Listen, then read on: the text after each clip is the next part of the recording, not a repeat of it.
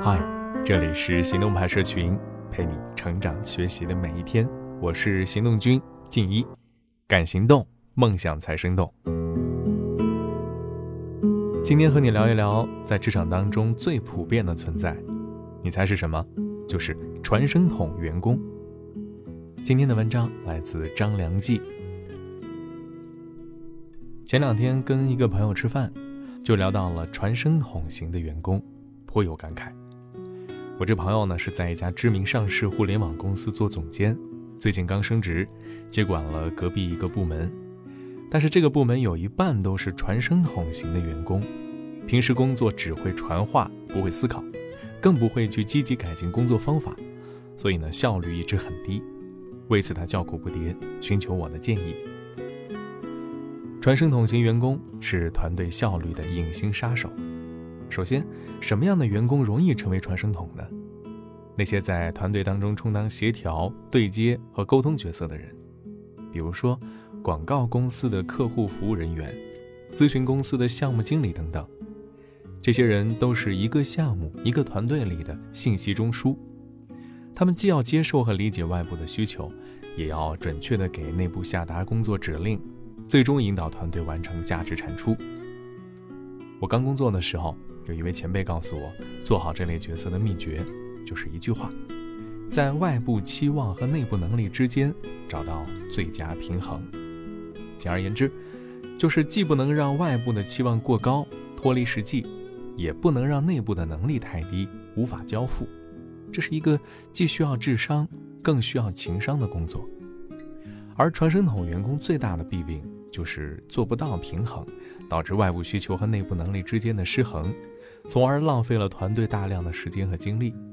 他们虽然是中间协调者，不直接产出效果和价值，但却是团队效率的隐形杀手。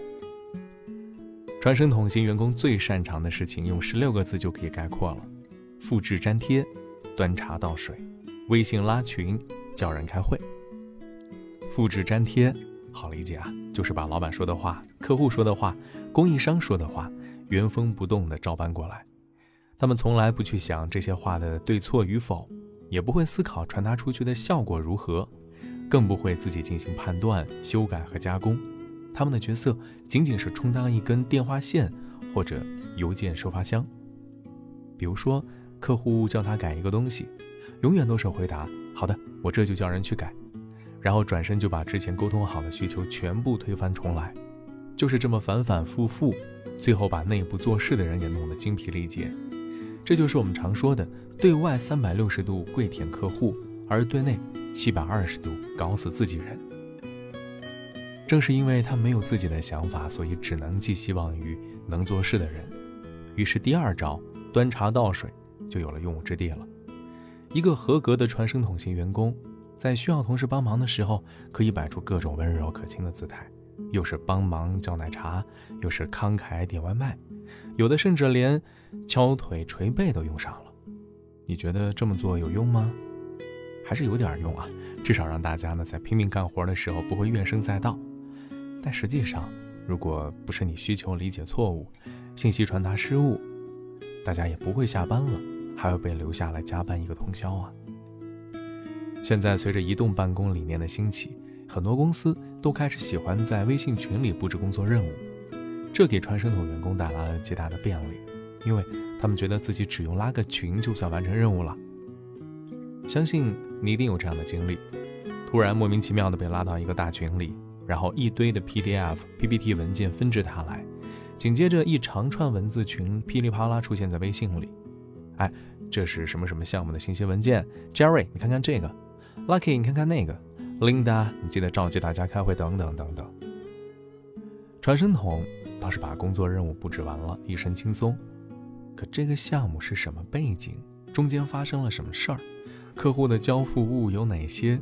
谁有时间做什么工作？内部资源如何协调？这都是需要坐下来仔细沟通的事儿啊。可你去找他商量的时候，对方往往都会甩出一句：“群里我都说得很明白了，你自己看吧。”如果事情真的这么简单，我自己都能去看。那公司为什么还要雇一个人来传话？这不是闲得慌吗？等到工作真的要开始做了，传声筒们又开始在群里广发信息，召集大家开会。而这个开会更多是形式大于内容，什么要保留，什么要修改，什么要放弃，什么要改进，这些记录通通没有。开会只是因为老板说我们要开个会，而他们也只会生硬地重复老板说过的话，然后继续布置任务给大家去做。到最后，会开了一堆，进展却是一个都没有，这就有点搞笑了呀。可正是这种复制粘贴、端茶倒水、微信拉群叫人开会的人，广泛存在于职场里。不信，你可以回想一下自己身边满足刚刚描述的人，是不是脑子里面一下蹦出来好几个名字？传声筒员工缺乏的是企业者精神。许多外企在新入职员工培训的时候，就喜欢强调一个词，叫做 ownership。中文不太好翻译，但意思却很简单，就是凡是经过你手的东西，无论大小，你都要对它的结果负责。你要把它当做是自己亲生孩子一样去对待。我把这称为企业者精神。说是企业者啊，而不是企业家，区别在于企业者不必真的拥有一家企业，但是可以在行动上。朝着这个方向去迈进，无论是大到一整个项目，还是小到一份简单的报告，只要你参与了，就要把它当做自己的东西，而不是别人的责任。尽管很多时候，他们确实是别人的责任。具备这种素质的人，未来大概率不会一直打工。这种企业者意识，会让他们养成站在全局看问题的习惯。他们不会满足于做一个在其位谋其事的螺丝钉。而是会主动钻研更多细节，提出更多的见解，哪怕这些和他们目前的工作没有关系，但是未来一定有关。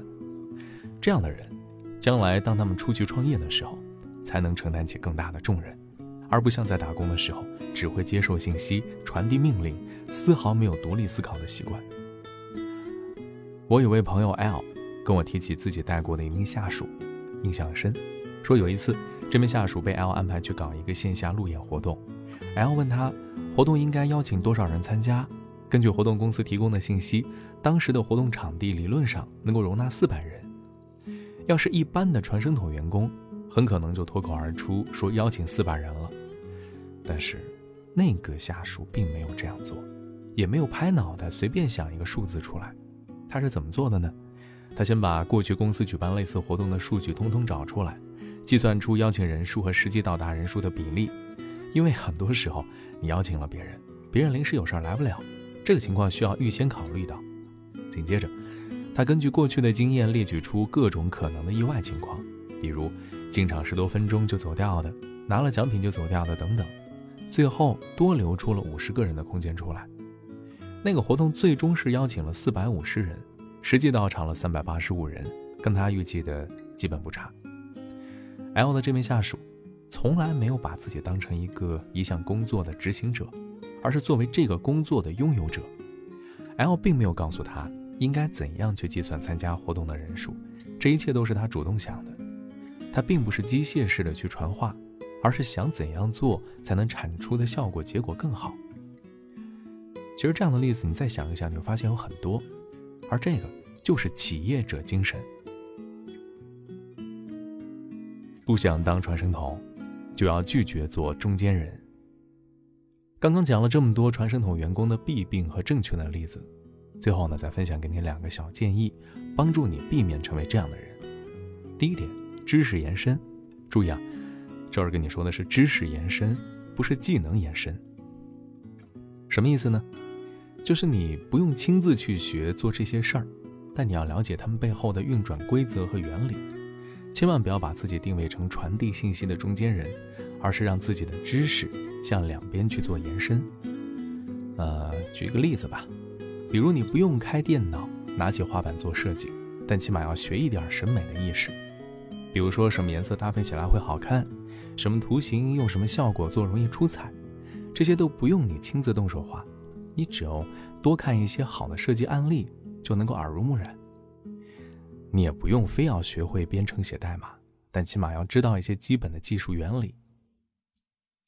当然，你也不需要亲自去做客户，但是客户公司内部是什么架构，汇报体系有几层，谁能拍板做决定，谁说了不算话？这些信息你用正确的方法，一定是可以打听出来。只有让自己的信息和知识向两边延伸了，你才能站在双方立场去客观的看待问题。第二点呢，就是换位思考。如果说知识延伸是在智商层面上解决了问题，那么换位思考就是在情商层面帮助大家摆脱传声筒的坏习惯。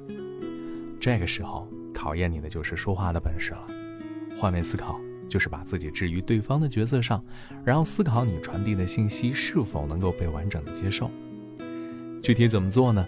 一句话概括：把需求变成指引，把指令变成建议。当你接受到任何外部的需求信息时，不要慌着去传话，而是自己先理解一遍。然后换一种说法，把它们具体化、细节化，再去征询对方的意见。比如说吧，客户的需求是：现在的宣传页实在是太丑了，重新做。你如果把这个话原封不动的传给设计师，我保证对方分分钟想打死你。正确的做法是什么呢？你要不停的去问客户：嗯，您觉得丑是因为颜色搭配起来不好看吗？还是图案设计很老土？或者我们不用现在的写实风格，转用扁平化设计试一下。你得用一系列问题，把原本意义不明的信息转变成看了就能马上去执行的指引。然后，当你去给内部同事传递指引的时候，再把它们转变成建议。比如说，你可以这么说：客户觉得现在的灰色和蓝色搭配起来不好看，要不然咱们试试把蓝色换成别的颜色。图案设计上增添一些年轻新潮的元素。或许能够让整个画面看起来充满活力一点儿。当你这么去说了，对方也照做修改了，这个时候你就要为你提的这些建议负责。如果客户推翻之前已经达成一致的结论，你就得勇敢地站出来捍卫这些观点，而不是唯唯诺诺、见风使舵。这就叫做 ownership。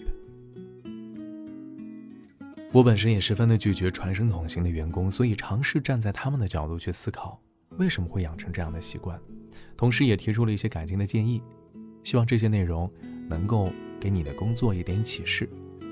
说白了，这就是一个独立思考的问题。先意识到这点的人，一定成长的也更快一些。好了，今天的文章很长，就到这儿了。你还可以关注到微信公众号“行动派大学”，还有更多干货等着你。